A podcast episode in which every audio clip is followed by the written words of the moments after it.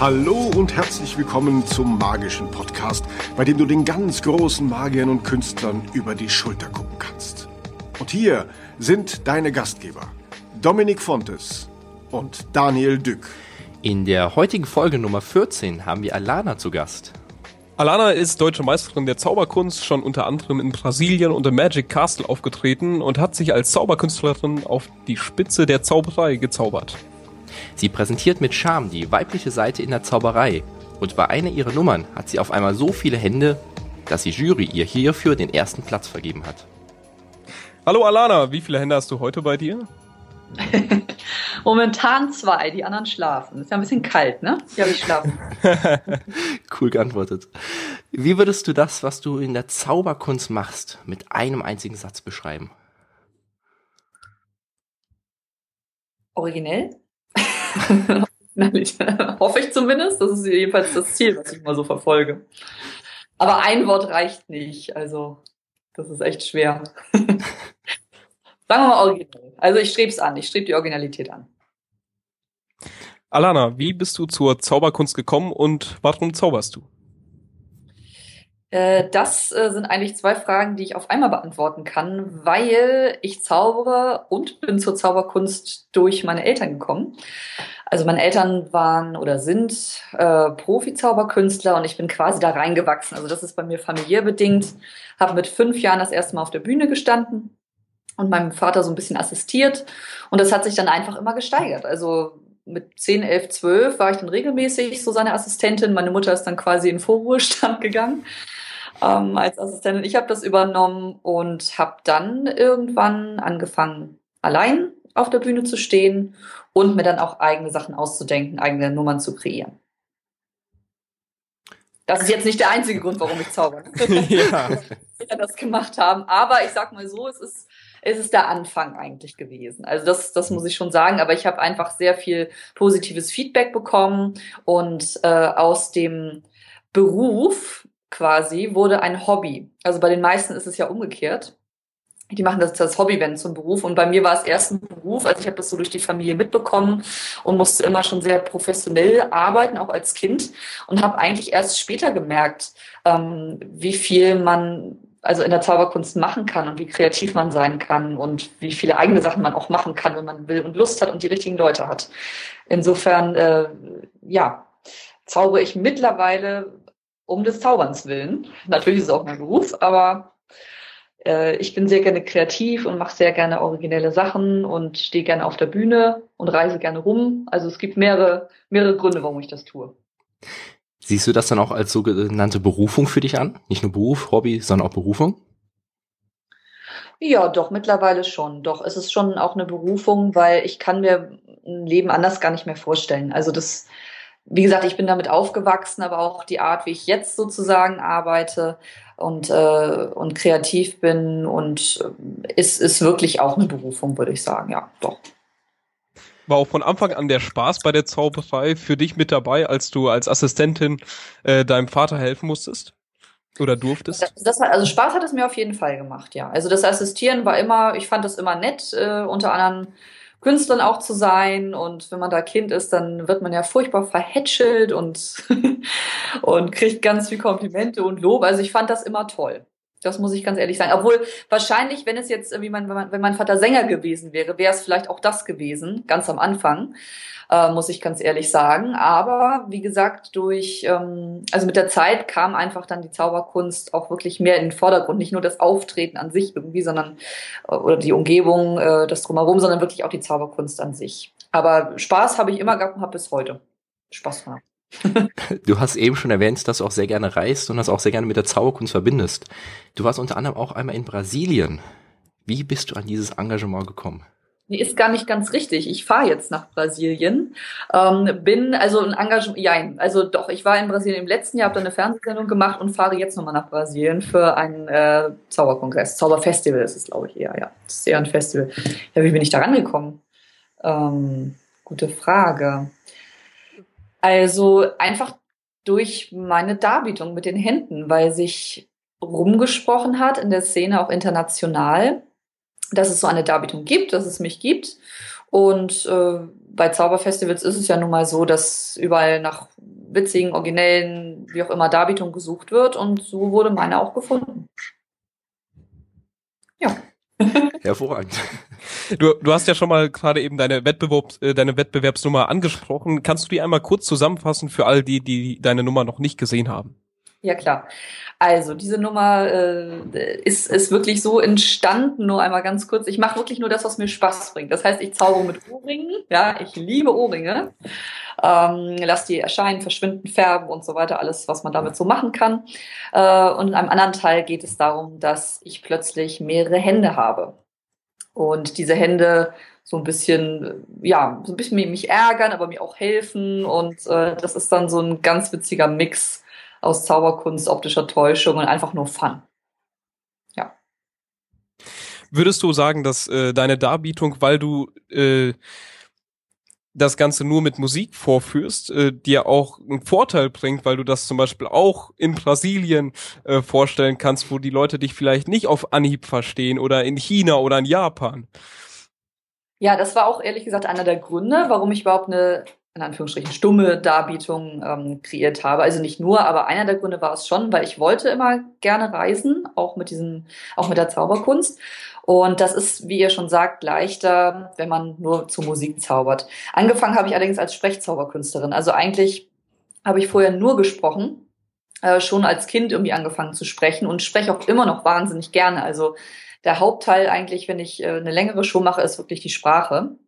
Aber wie gesagt, äh, die Musik bringt einen international natürlich irgendwie leichter weiter. Was ist so dein stärkster Effekt, den du in deiner Darbietung drin hast? Mein stärkster Effekt. Ach, ich denke, ja, den stärksten gibt's vielleicht nicht. Vielleicht den Überraschungsmoment am Schluss, wo ich meinen Kopf abnehme. Weil er Hast du diesen, äh, diesen Effekt auch selber entwickelt? Ja, Oder mit Ko in Kooperation mit anderen Künstlern? Ja, also ich, ich arbeite natürlich nicht ganz allein, das würde ich überhaupt nicht schaffen. Ich glaube, die wenigsten schaffen das total isoliert und alleine, das ist ganz klar. Also ähm, mir helfen hauptsächlich zwei, drei Personen. Und zwar äh, einerseits ist das der Topaz, den kennt, glaube ich, auch so ziemlich jeder. Ähm, wir kennen uns schon sehr, sehr lange. Äh, und er, ja, wir machen gemeinsam Brainstormings, wir äh, überlegen Techniken. Ähm, er führt quasi die Regie, kann man sagen, eigentlich bei, bei den Acts, die ich so mache. Ähm, ganz wichtig ist auch noch meine Gewandmeisterin, weil bei mir läuft sehr, sehr viel über die Kostüme. Das ist die Merle Korzen. Das ist äh, eine super, super Gewandmeisterin hier aus Hamburg. Und ich war vorhin gerade bei ihr, deswegen bin ich auch zu spät gekommen, weil aus der Stadt raus ist ein Hammerverkehr.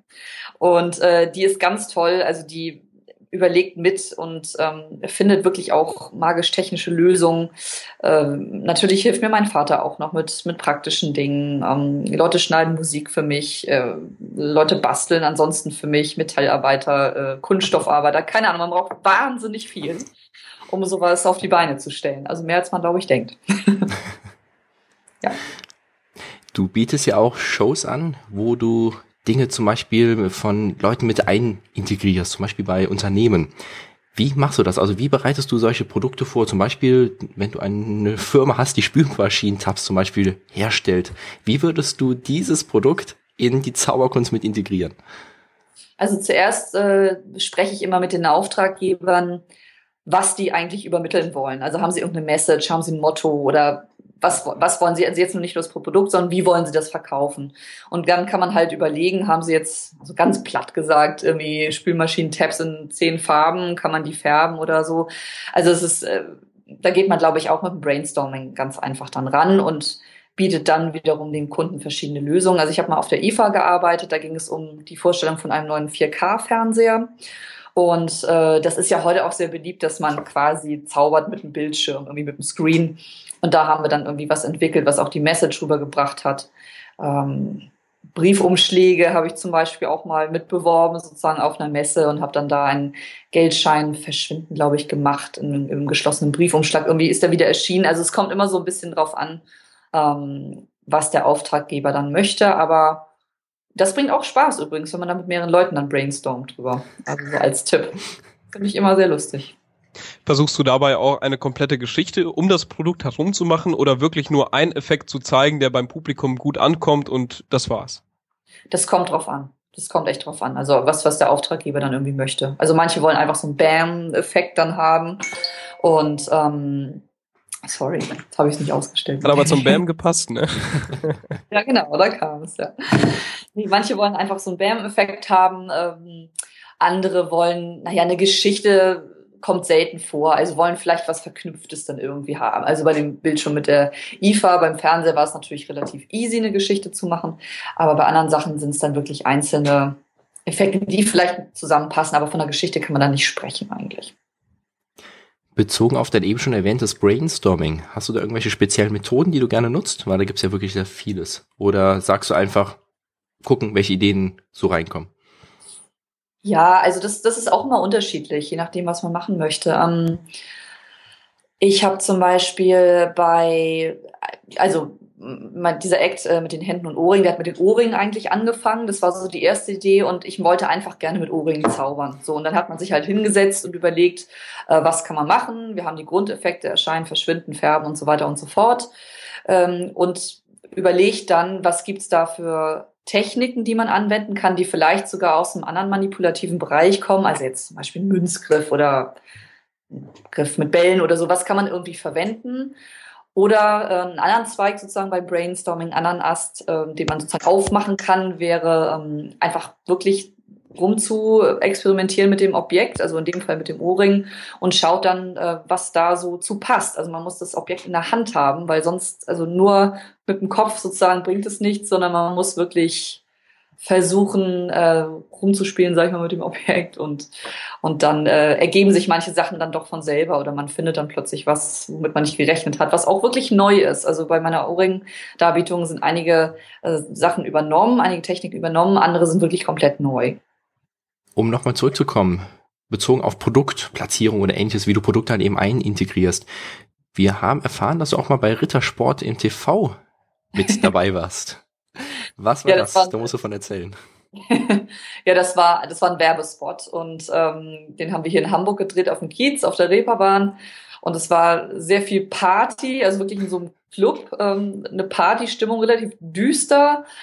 Und es ging einfach darum, ja, wie, wie, also es gibt ja tausend Arten Rittersport, tausend Sorten von Rittersport und äh, da habe ich tatsächlich äh, Quick Changes gemacht.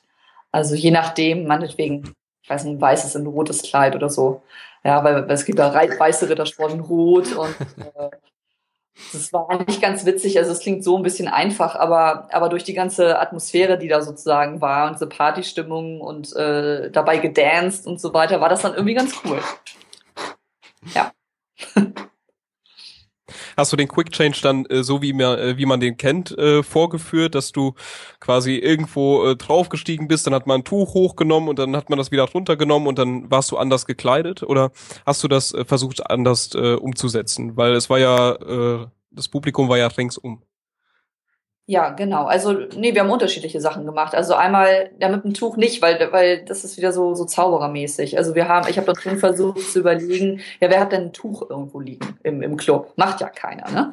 Also entweder haben wir einen äh, Mantel genommen, also von, einfach von jemandem, der gerade ankam, irgendwie einen Mantel nehmen und zack.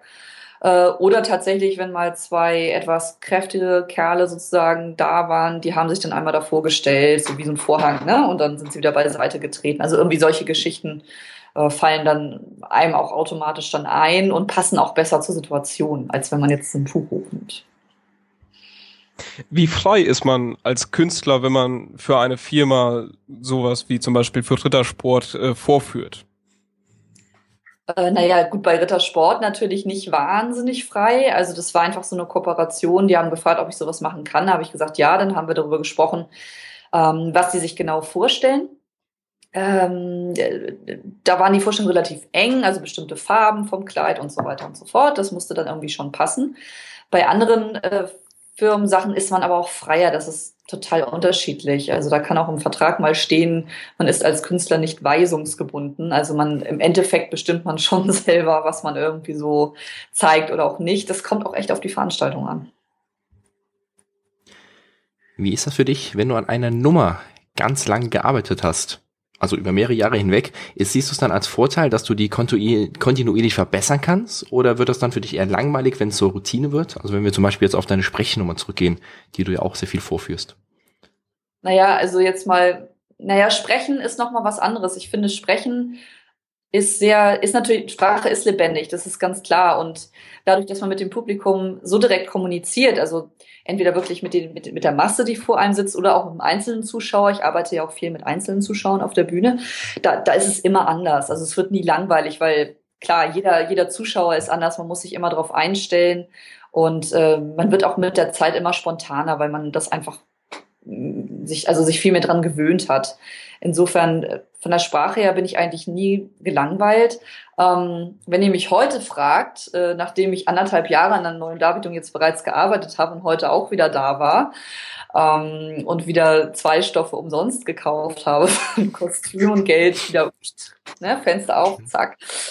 Ähm, dann kann, könnte ich heute sagen, einerseits ist nervt manchmal, weil wie wenn jemand an der Doktorarbeit schreibt, eine Freundin von mir zum Beispiel, ja, die, die ist auch dann nach zwei, drei Jahren irgendwann denkt sie, äh, einerseits, aber natürlich bringt es einem Spaß, sonst würde man es nicht machen. Also das, die, die Entwicklungsarbeit, sage ich mal, kann manchmal dann ein bisschen anstrengend sein, worauf man vielleicht manchmal auch keine Lust hat. Aber da unterscheidet sich dann so die Spreu vom Weizen, glaube ich, weil wenn man da dann aufhört, dann hat man nichts im Endeffekt.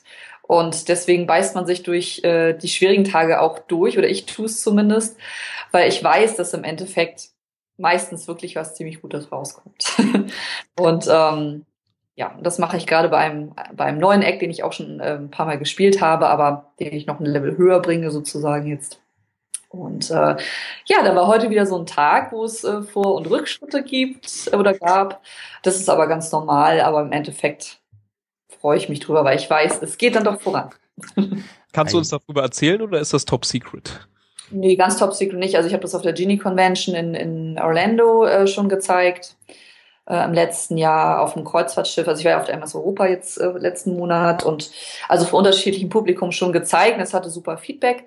Ähm, das ist auch wieder ein Act zur Musik, damit ich ihn international auch machen kann. Äh, ist ich würde sagen, noch einen ganzen Tick temperamentvoller als der Eck davor, der dann doch ein bisschen statischer so äh, cooler spielt. Ähm, und es geht um die Manipulation äh, von Kleidungsstücken. Also kein Quick Change, das ist wichtig. Es hat nichts mit einem Quick Change zu tun, sondern es geht natürlich um mein Lieblingsthema, um Klamotten. und äh, ja, viel zu viel will ich da gar nicht verraten, aber es sind sehr viele neue originelle Sachen auch dabei, die, glaube ich, auch so noch nicht zu sehen waren.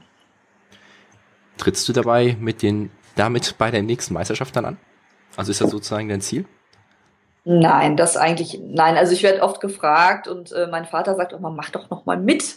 Aber ich denke mir, gerade in Deutschland, also habe ich den, den, den Grand Prix gewonnen und ähm, deutsche Meisterin. Ich glaube, das kann man jetzt nicht so leicht mehr toppen. Also vielleicht könnte, ich weiß es nicht, keine Ahnung, vielleicht könnte man, naja, maximal halt dasselbe noch mal erreichen.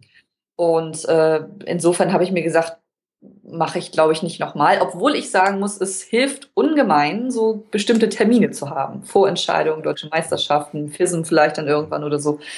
Also ähm, das hilft auf jeden Fall in der Arbeitsweise, aber ich habe mir jetzt andere Termine gesteckt und äh, Buchungen und so, die ich mit dem Act schon habe. Und ja.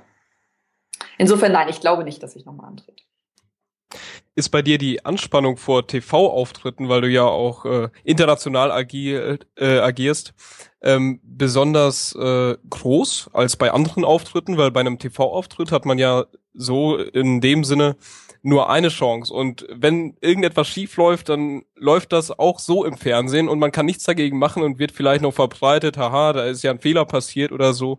Ist die Anspannung bei dir da ein bisschen größer als üblicherweise? Ja, die Anspannung ist schon größer. Also ich habe ja schon mehrere TV-Shows mitgemacht und jede war komplett anders. Also die bestorganisierteste ähm, ist wirklich diese Le Plus Cabaret, die in Frankreich läuft, die wir auch, glaube ich, empfangen können hier in Deutschland. Die sind einfach, die machen das halt auch schon, ich weiß nicht, 20 Jahre oder so. Also da muss man wirklich keine Lichtanweisung geben. Äh, da kann man sich wirklich auf die Performance konzentrieren. Das wird zweimal geprobt, einmal aufgezeichnet und dann noch einmal live gemacht.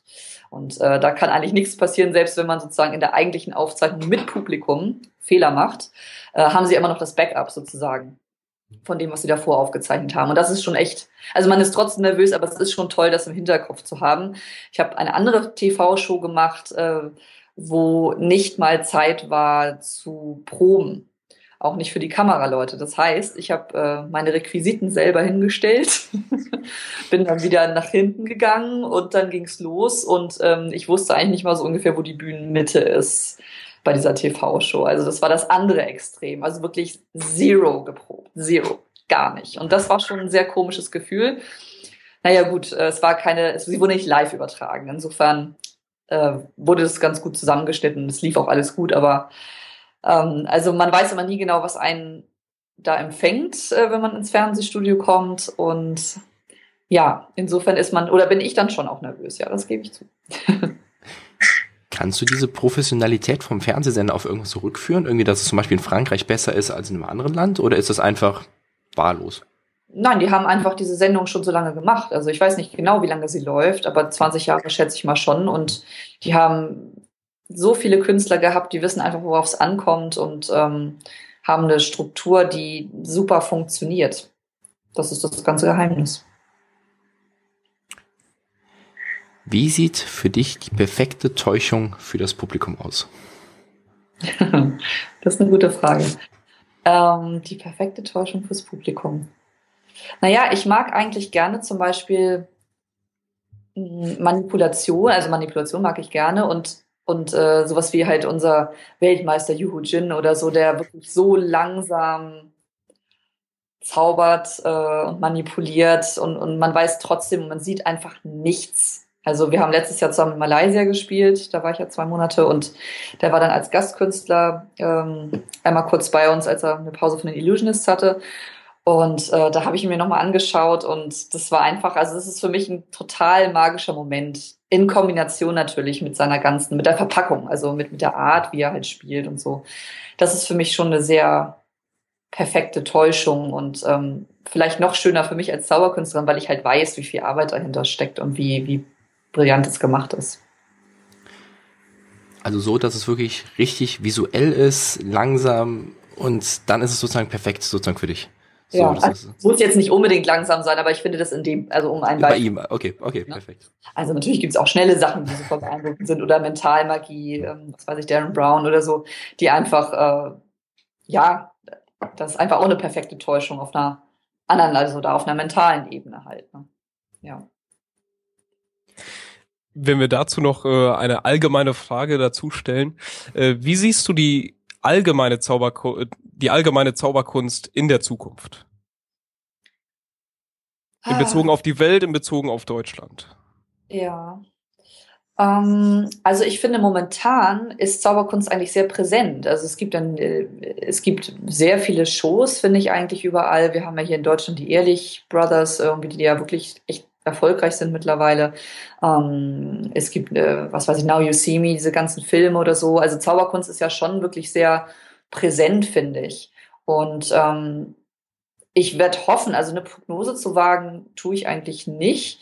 Ähm, aber ich werde schon hoffen, auch für die Zukunft, dass es so weitergeht. Also dass die Zauberkunst sich dann schon so, ein, so eine Präsenz irgendwie ähm, erarbeitet oder solche Leute äh, wie äh, Simon Piero oder so, die mit der, mit der iPad-Zauberkunst ganz weit vorne sind und da wirklich äh, sehr viel unterwegs sind. Also die die Zauberkunst auch in die Moderne, sage ich mal, äh, überführt haben. Irgendwie, ich glaube, das hat bei vielen, also wenn ich mit vielen Leuten mal spreche, ähm, hat das, äh, also beeindruckt die das wahnsinnig. Also dass das auch mit heutigen Technologien irgendwie äh, Zauberkunst so möglich ist und dass man, man weiß, es ist vielleicht Technik, aber man ist trotzdem überrascht. Und ich glaube, das wird in Zukunft wahrscheinlich auch noch so weitergehen und die Menschen dann auch faszinieren. Also wenn sich die Zauberkunst mitentwickelt.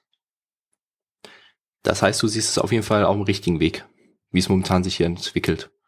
Ach, ich denke schon. Also wie gesagt, ist das, ja, wie soll man sagen? Also es gibt ja, es gibt noch mehr Zauberkünstler, die äh, sich immer noch äh, im Frack hinstellen und äh, zu 70er Jahre Musik ähm, Federblumen aus dem Hut ziehen. Das gibt's natürlich auch und, und, und sehr viel, auch wahrscheinlich noch mehr als das, das Fortschrittliche, sage ich mal so. Aber das, das ist ja mit allen Sachen eigentlich so. Es gibt ja immer gewisse Vorreiter sozusagen und ähm, dann zieht irgendwann die Masse nach oder auch nicht. Also ich hoffe mal einfach, dass es, aber ich finde, es ist gerade auf einem guten Weg. Also ich finde, wir haben schon sehr viel Präsenz so mit der Zauberkunst und ich hoffe halt auch, das geht so weiter. Wobei man sagen muss, dass die Illusionists äh, im Broadway, auf dem Broadway äh, quasi mit diesem Package quasi spielen, aber dennoch etwas komplett Neues zeigen und äh, auch so quasi die Leute beeindrucken können. Auf jeden Fall, was, ja, ja. Was ich auch sehr bewundernswert finde. Ja, klar. Also da geht es natürlich um die Verpackung. Ich weiß nicht, 1900, äh, wie heißt es, 1904, 1903? Ich weiß nicht, wie die eine Show heißt von Illusionists, die halt so ein bisschen äh, ja, Magie um die Jahrhundertwende. Also das ist ja quasi der Aufhänger, obwohl es ja zum Teil auch Künstler sind, die jetzt nicht immer in dem Stil zaubern, aber die sich da so ein bisschen orientiert haben. Das ist halt eine Gesamtverpackung. Also da kann man nicht von moderner iPad-Zauberkunst sprechen, aber da spricht natürlich die Verpackung dann irgendwie äh, auch wieder an, ne? so, so eine Retro-Verpackung, was ja sowieso in ist. Also es gibt ja hier in Hamburg sämtliche 20er-Jahre-Partys oder so, wo ich auch immer sehr gerne hingehe. Ähm, vielleicht mache ich mal irgendwann auch so ein Act. Weiß ich nicht, mal gucken. cool. Du hast ja eben schon gesagt, dass du durch deine Eltern zur Zauberkunst gekommen bist und mit ihnen zusammen aufgetreten bist. Was war so dein aller, allererster richtiger eigener Auftritt? Kannst du dich daran noch erinnern? Wo ich alleine auf der Bühne Ganz genau alleine, genau. Ja, das war auch in der Show von meinem Vater mit äh, eingepackt sozusagen und ähm, ich habe da einen Trick vorgeführt, der vielleicht vier Minuten oder so gedauert hat. Und ähm, da hat es sich gehandelt um die, äh, ich weiß, wie nennt man das denn, Glas und Flasche und das Ganze wandert immer hin und her. Äh, von Joro eine Routine und die habe ich da vorgeführt und habe sie, äh, weil ich so nervös war, dass ich dann wirklich tatsächlich alleine da stehe, habe vergessen, das Ganze zu präparieren und habe das wirklich fünf Minuten vor Showbeginn gemerkt und äh, da war mein Vater dann, äh, naja, sauer nicht, aber ein bisschen ja, irritiert, dass ich das nicht gemacht habe. Normalerweise hat er das nämlich vorgeführt und ähm, ich habe es für ihn präpariert. Also ich wusste, wie man es präpariert. Nur da ich jetzt selber sozusagen im Fokus stand, war ich irgendwie da total nervös. Und ja, aber dann, als ich dann auf der Bühne war, also wir haben das dann schnell präpariert zusammen, dann äh, war eigentlich alles gut. Also das war ein total schönes Gefühl, dann auch mal alleine drauf zu stehen. Wo du gerade schon von so einem fast Erlebnis sozusagen sprichst, dass mal was ähm, schief geht. Hattest du schon mal irgendwas ganz Großes, was du unbedingt berichten musst? Was irgendwas mal schief gelaufen ist auf der Bühne? Ähm, also Gott sei Dank muss ich sagen, was so richtig schief gelaufen ist, also wo man sagt, ähm, komplette Katastrophe, man muss abbrechen oder so, das ist mir Gott sei Dank noch nicht passiert. Also da sind dann eher mal so einzelne Sachen innerhalb von einem Act oder so schiefgegangen. Und äh, ja, ich weiß gar nicht, jetzt wollte ich ein Beispiel. Ja, ich wollte gerade sagen, ihr wollt natürlich ein Beispiel. Wenn du irgendwas gerade griffbereit hast, sehr gerne. Ich überlege gerade, ach, das war eigentlich nicht, nicht wahnsinnig Schlimmes. Also ich hatte früher bei, bei, bei einer Darbietung immer so ein, so ein äh, riesen, das hat eigentlich nichts mit dem Zaubertrick zu tun, insofern ist das vielleicht ein blödes Beispiel, aber so ein riesen Haarteil drin und das ist mir dann irgendwann rausgeflogen, also mitten bei so Dance Moves und äh, dann lag das da so auf der Bühne, ist natürlich total peinlich, ne? Ähm, aber so richtig, also als Zaubertrick, na ja, vielleicht sind manche Sachen mal nicht, nicht so ganz geglückt, aber dann grätscht man so rüber und macht dann irgendwie das Nachfolgende und versucht dann, ja, ich hatte vielleicht mal ein Blackout oder so, das muss ich auch mal sagen. Also auch bei Acts, die ich schon jahrelang spiele, habe ich manchmal echt, äh, also was heißt manchmal, selten, aber es kommt mal vor, dass mal ein Blackout da ist. Äh, hat übrigens jeder habe ich mal mit mehreren mich schon unterhalten, auch wenn man schon zehn Jahre einen Act vorführt. Und äh, das hatte ich neulich gerade erst. Da wusste ich, glaube so gefühl, gefühlte Minute, es waren wahrscheinlich zehn Sekunden, aber oder fünf Sekunden, aber wusste echt nicht mehr, was ich machen sollte. Ähm, ja, und da kommt man aus der Musik raus, da ist man zu spät, dann äh, muss man zusehen, dass man irgendwie wieder da in die richtige Position reinkommt. Das kann schon mal passieren. Das ist echt unangenehm. Hat das Publikum das dabei gemerkt oder konntest du es überspielen? Nein, hat es nicht. Das war ja der Witz. Das war jetzt gerade auf dem Kreuzfahrtschiff und da haben mich ein paar Kollegen, also Musiker angeschaut, die, die ich schon länger kenne, die aber mein Eck noch nie gesehen haben. Und kamen hinterher zu mir und haben genau äh, die Stelle gelobt quasi. Also es war, das, das war, als ich das mit den Händen, mit den ganzen Händen gemacht habe, da wusste ich nicht mehr, wo ich war, ne, vor lauter Hände. Und, ähm, und keinen Plan mehr. Ich wusste gar nichts mehr. Das war ganz schrecklich. Ich habe gedacht, heulst du jetzt auf der Bühne? Nein, kannst du ja nicht. Äh, ich habe mich dann wieder gefangen, aber die, die Jungs da, äh, die Band hat irgendwie gesagt, oh, das war ja toll und die haben halt das erste Mal gesehen. Das war ja so, so witzig und dachte, ja, witzig war es, aber nicht für mich irgendwie, ne? ja, das war eigentlich so das Letzte, was passiert ist. Oh Gott, meine Antworten sind zu lang, ich muss es zusammenschneiden. Nein, auf gar keinen Fall. Ich bin eine Frau, ich rede viel, ich rede gerne und viel. Nein, aber daraus lernt man ja auch, dass man ja, das äh, aus solchen Blackouts äh, quasi auch etwas mitnimmt, ne? Dass man, wenn man, weil, wenn man damit positiv umgeht, dann ist es ja umso besser für das nächste Mal. Ja. Naja, also ich habe zum Beispiel Hilfe gerufen. ja. Weil, ja okay. aber, aber ich habe trotzdem so, äh, also das Theater war relativ, ja, es war eigentlich ein großes Theater auf dem Schiff, auf der Europa 2, aber trotzdem ähm, ist da der Klang irgendwie gut. Und dann äh, habe ich irgendwie dachte, aber das gehört dazu, ne? weil ich so verwirrt war mit den ganzen Händen, die mich umgeben haben und will Hilfe.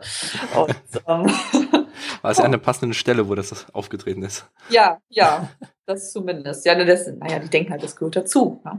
Wenn, man's, wenn man keinen Vergleich hat, natürlich, dann ja. Um nochmal zurückzukommen zu deinem Lebenslauf der Zauberkunst. Mhm. Wo war der Zeitpunkt, wo du dich dann endgültig für die professionelle Zauberkunst entschieden hast? Um, ähm, ich glaube, ach, tja, gute Frage. Einen genauen Zeitpunkt weiß ich eigentlich gar nicht. Also irgendwie war das, naja, ich bin ja so aufgewachsen. Irgendwann habe ich festgestellt, als ich so ähm, in der Schule oder auch dann ähm, zu Beginn des Studiums Praktika absolvieren musste, habe ich auch gemacht, ne? ähm, habe ich irgendwie festgestellt, immer wenn ich so einen Monat, zwei Monate irgendwo saß, dachte ich so, oh nee, irgendwie, weiß ich nicht, sitzt man da um acht Uhr morgens, man geht mal um fünf heim und dann ich weiß nicht. Also irgendwie war ich immer froh, wenn ich wieder am Wochenende bei Veranstaltungen auf der Bühne war, muss ich ganz ehrlich sagen. Auch wenn es interessant gewesen ist. Also ich habe ja Medien- und Kommunikationswissenschaften studiert und habe dann im Medienbereich Praktika gemacht, die auch, die waren wirklich spannend. Aber so, sobald es sozusagen zu viel Büroarbeit war, sage ich mal so, äh, war mir das einfach zu viel. Und da habe ich dann wirklich auch gemerkt, dass ich die Zauberkunst dann schon auch als Hauptberuf machen möchte. Das ist ein Grund dafür, dass ich halt nicht am Schreibtisch sitze den ganzen Tag und äh, viele verschiedene Menschen kennenlerne, Orte kennenlerne und kreativ sein kann. Und ja, das habe ich früh gemerkt. Hast du es nie bereut? Nein, ich habe es nie bereut. Nee, gibt es nichts weiter dazu zu sagen. nee, ich habe es tatsächlich nicht bereut, weil klar hat, hat der Job auch seine, seine Herausforderungen. Das ist, das hat, glaube ich, fast jeder Job. Also ähm, die Herausforderungen kenne ich aber, wie gesagt, dadurch, dass ich, dass ich meine Eltern ja auch äh, gesehen habe, wie sie äh, mit dem Job äh, gelebt haben, was es da für Freuden oder für Schwierigkeiten auch mal gab. Ähm, insofern bin ich ja darauf vorbereitet, also oder vorbereitet gewesen. Insofern habe ich es aber auch nicht bereut. Nee. In deiner Biografie haben wir gelesen, dass du zum Beispiel in Spanien und auch in den USA jeweils schon in deren Landessprache aufgetreten bist. Mhm. Sprichst du ganz viele Sprachen oder waren das jetzt zufälligerweise die? Wie sieht das bei dir aus? Oder hast du vielleicht auch für einen Auftritt extra eine Sprache gelernt?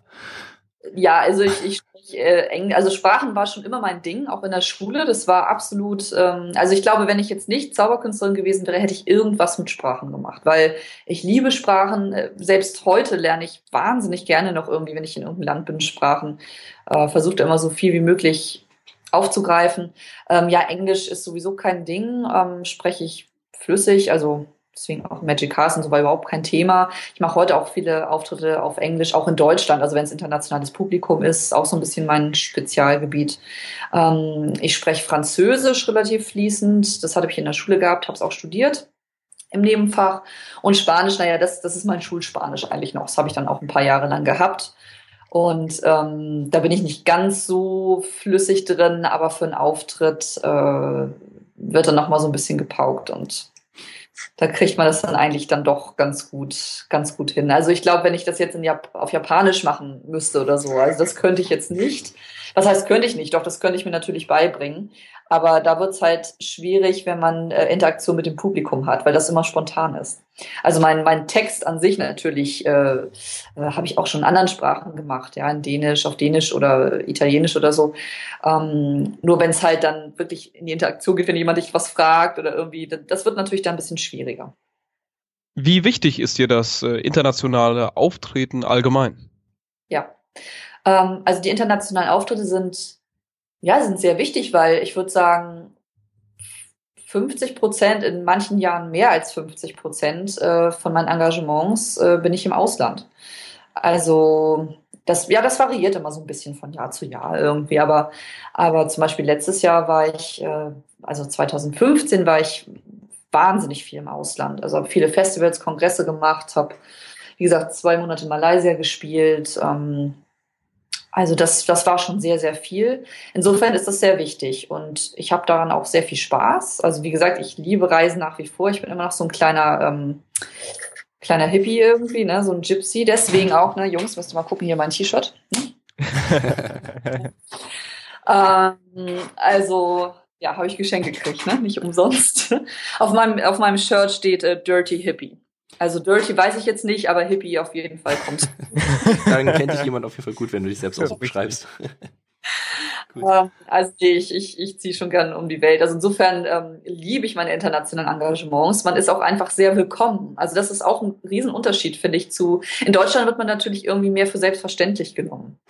Und sobald man im Ausland ist, hat man so ein bisschen anderen Stellenwert vielleicht. Also ne, es geht uns ja auch so, wenn wir irgendwie, was weiß ich, ausländische Gäste haben oder so. Die empfangen wir irgendwie ganz anders. Also und, und so kommt einem das dann auch meistens eigentlich vor, wenn man selber im Ausland ist. Also man wird anders behandelt, sage ich mal so, so ein bisschen. Jetzt war ich in Indien diesen Sommer und es war unheimlich äh, beeindruckend, was für eine Gastfreundschaft die gezeigt haben. Ähm, da bin ich nicht nur aufgetreten, sondern die zeigen einem dann äh, die Umgebung. Da haben wir eine Hausboottour in Kerala gemacht und äh, waren Essen und ähm, es, es, war, es war wirklich ganz, ganz toll. Also das sind Erfahrungen, die ich nicht missen möchte und die ich auch immer wieder haben möchte. Und das ist auch eine Motivation für mich, internationale Acts zu kreieren. Sind das, wenn du international spielst, immer diese eine Nummer, beziehungsweise immer irgendwelche Musiknummern?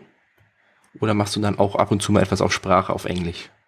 Kommt auch vor. Also meistens ist es schon, äh, sind es schon die Acts zu Musik. Also gerade in Asien ist es einfach, also ich bin in Taiwan mal aufgetreten mit Sprache, dann übersetzt da jemand oder in China kommt das auch mal vor. Aber es nimmt natürlich so ein bisschen das Tempo manchmal raus. Also insofern ist es eigentlich schon ein bisschen praktischer, wenn man, wenn man Musikacts dann hat. Also ja, im Ausland ist es sind es fast immer die Musikacts. Gut, im, im englischsprachigen Ausland kommt auch oft dann die, die Sprache dann hinzu. Aber das, ja, nee, hauptsächlich sind es schon die Musikacts. Wenn du als eine Künstlerin zwischen zehn Künstlern auftrittst, wenn du, wenn man dich fragen würde, wann du gerne auftreten würdest, was würdest du bevorzugen? Den Start, das Schlusslicht oder irgendwo mittendrin? Oder ist dir das völlig egal? ähm, Früher fand ich es aber ganz schrecklich, als Erster aufzutreten in einer Show. Äh, mittlerweile finde ich das gar nicht mehr so schlecht. Also ich, ich bin sehr oft bin ich äh, Anfangsnummer, weil der Act relativ viel Power und Energie hat und ich glaube auch eine ganz gute Eröffnung ist für eine Show. Ähm, ah, eigentlich ist es mir relativ egal, muss ich sagen. Also ich, es funktioniert in der Mitte, es funktioniert auch als Ende. Gut, da sind klassischerweise Illusionen meistens, große Illusionen am Ende. Ähm, das ist dann besser vielleicht. Aber nö, eigentlich ist es mir relativ egal. Wenn man am Anfang dran ist, dann äh, hat man es hinter sich. ist auch ganz schön. Ich bin immer so, ich gehe dann in meine Garderobe und, fange dann an zu packen, dann auch schon meistens. und schmeiß mir dann mein finale Kleid über, so im klassischen Sinne. Und ähm, oder guck mir die anderen Acts dann an, was mir auch immer Spaß macht. Also ich bin ganz gerne am Anfang. Hast du eine Lieblingszauberanfrage? Also irgendwie zum Beispiel eine Gala, Firmen-Event? Muss es unbedingt im Ausland sein oder freust du dich über jeden Auftritt? Naja, ich freue mich schon, äh, weil ich muss ja auch mein Geld damit verdienen. Also insofern freue ich mich ganz besonders äh, über jedes Engagement. Das ist ganz, ganz klar. Ähm, aber natürlich gibt's äh, gewisse Sachen, über die man sich mehr freut. Das ist klar. Also jetzt äh, übers Ausland, über die meisten Sachen freue ich mich dann schon sehr, weil ich weiß, oh, und äh, selbst wenn ich vielleicht denselben Act spiele, sind es äh, neue Menschen, eine neue Kultur, neues Land. Ähm, das finde ich schon immer sehr aufregend. Also darüber freue ich mich besonders. Äh, ich bin aber auch gerne im Varieté zum Beispiel ab und zu mal. Also das bringt auch immer Spaß, weil man da einfach für, was weiß ich, zwei, drei Monate äh, dieselben Menschen um sich rum hat. Wenn es eine tolle Gruppe ist, dann ist es echt cool, weil, weil sich alle verstehen, wenn man dann später auch noch was gemeinsam unternehmen kann vielleicht oder einfach einfach während der Show Spaß hat, ja, und dann seine Insider-Jokes da macht und ähm, das ist dann nochmal eine ganz andere Art vom, vom, vom Auftreten. Also, nein, ich freue mich eigentlich über jedes Engagement, ja. Im Jahre 2012 bist du vom Magischen Zirkel von Deutschland zur Magierin des Jahres ausgezeichnet worden. Du bist damit ja in der über 100-jährigen Geschichte des Zirkels die einzige Frau, die ja. halt eben ausgezeichnet wurde. Was bedeutet dieser Titel für dich? Oder hat er überhaupt eine Bedeutung? Und wenn ja, wie ja. groß ist die? Doch, doch, doch. Ebert Riese hat mir den verliehen und äh, der Apps, der ist ja, das war ja so schön. ähm, nee, natürlich bedeutet mir das viel, weil, wie gesagt, es, es gibt ja nach wie vor noch nicht so wahnsinnig viele Frauen, die zaubern. Und ähm, das finde ich dann schon toll, dass man dann auch als Frau diesen Titel mal bekommt. Vielleicht hilft es auch. Also ich habe oft äh, so von, von jüngeren Mädels irgendwie, äh, die so gerade anfangen mit der Zauberkunst, was ich mit 12, 13 oder so, ähm, kriege ich manchmal E-Mails oder so, dass, dann, dass man auch fast so eine Vorbildfunktion hat. Und darüber freue ich mich irgendwie auch, dass so ein, so ein, so ein Act, der dann so einen Titel gewinnt oder, oder ich halt mit dem, was ich gemacht habe, dass der dann halt auch andere irgendwie so ein bisschen beeinflussen kann vielleicht oder irgendwie ermutigen kann oder, oder so. Also das, nee, das war schon, das war schon ganz toll und hat mir auch geholfen, weil natürlich klingt es auch gut, wenn man Magierin des Jahres irgendwie war oder Deutsche Meister unter Zauberkunst auch. Also das, äh, das hilft schon sehr, muss ich ganz ehrlich sagen. Das, ähm, ja, war nicht umsonst. War echt nicht umsonst. Also auf mehreren Ebenen, auf mehreren Ebenen. Also es ist einfach die Auszeichnung dafür, was man gemacht hat, also was man sich erarbeitet hat und den ganzen, das ganze Herzblut, was man reingesteckt hat, den ganzen Schweiß, das ganze Geld, das ganze, die ganze Mühe, die ganzen Ideen, ähm, dass das dann wirklich, ja, einfach eine Auszeichnung findet. Das ist schon toll. Was möchtest du in Zukunft noch alles erreichen mit der Zauberkunst? Hast du da irgendwelche Pläne oder lässt du es alles auf dich zukommen? Ja, ich bin ja jetzt ehrlich gesagt kein Mensch, der wahnsinnig lange im Voraus plant. Also meistens funktioniert das irgendwie auch nicht, habe ich festgestellt.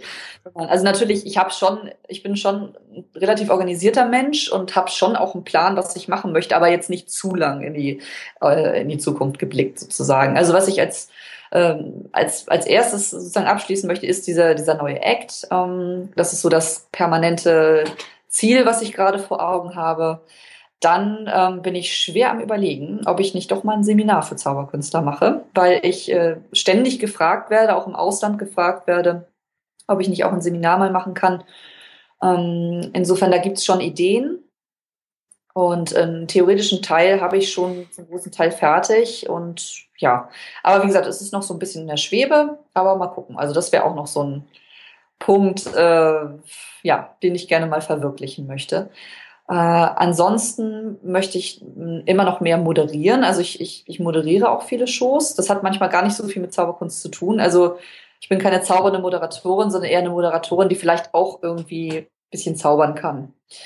Und ähm, das bringt mir sehr viel Spaß, weil wie gesagt, sprechen tue ich unheimlich gerne. Ich habe auch ähm, schon Praktika gemacht im Moderationsbereich beim NDR. Und ähm, das würde ich schon auch ganz gerne noch ein bisschen weiter ausbauen. Also gerade auch bei Live-Events, weil einfach ich komme aus dem, aus, aus dem Live-Bereich und das bringt mir unheimlich viel Spaß. Also das sind so ein paar Sachen, ja, die ich irgendwie verfolge und äh, was Ziele sind.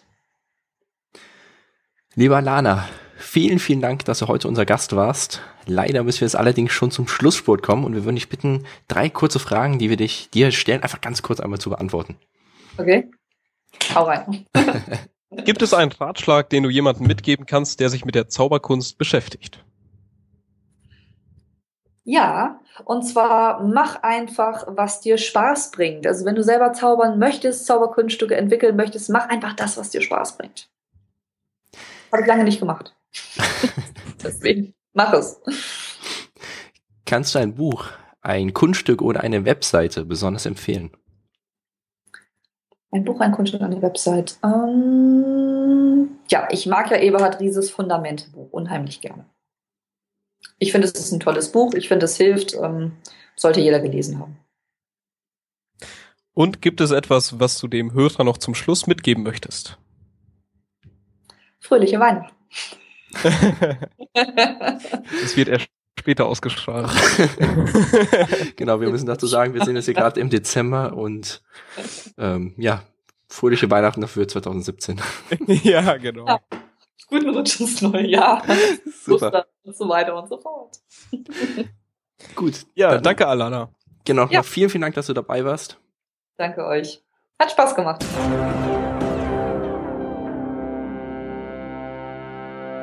Das war's mit unserem heutigen Podcast. Vielen Dank, dass du bis jetzt zugehört hast. Unser Zitat der Folge kommt von Georg Friedrich I. Er sagte einmal, Alles zu seiner Zeit. Wenn es dir gefallen hat, freuen wir uns über deine Empfehlung an deine Freunde und über eine 5-Sterne-Bewertung bei iTunes. Denn das Beste, was du für uns tun kannst, ist eine Empfehlung an andere. Und je mehr positive Bewertungen wir auf iTunes haben, desto mehr werden diesen Podcast finden und umso mehr werden an den Infos, die wir für euch zusammenstellen, teilhaben können. Wenn du Vorschläge für weitere Interviewpartner hast oder Anregungen im Allgemeinen, freuen wir uns auch über deine persönliche Nachricht auf Facebook, per Mail oder beim Besuch auf unserer Webseite. Du findest uns unter facebook.com Magischer Podcast. Und unter magischerpodcast.de.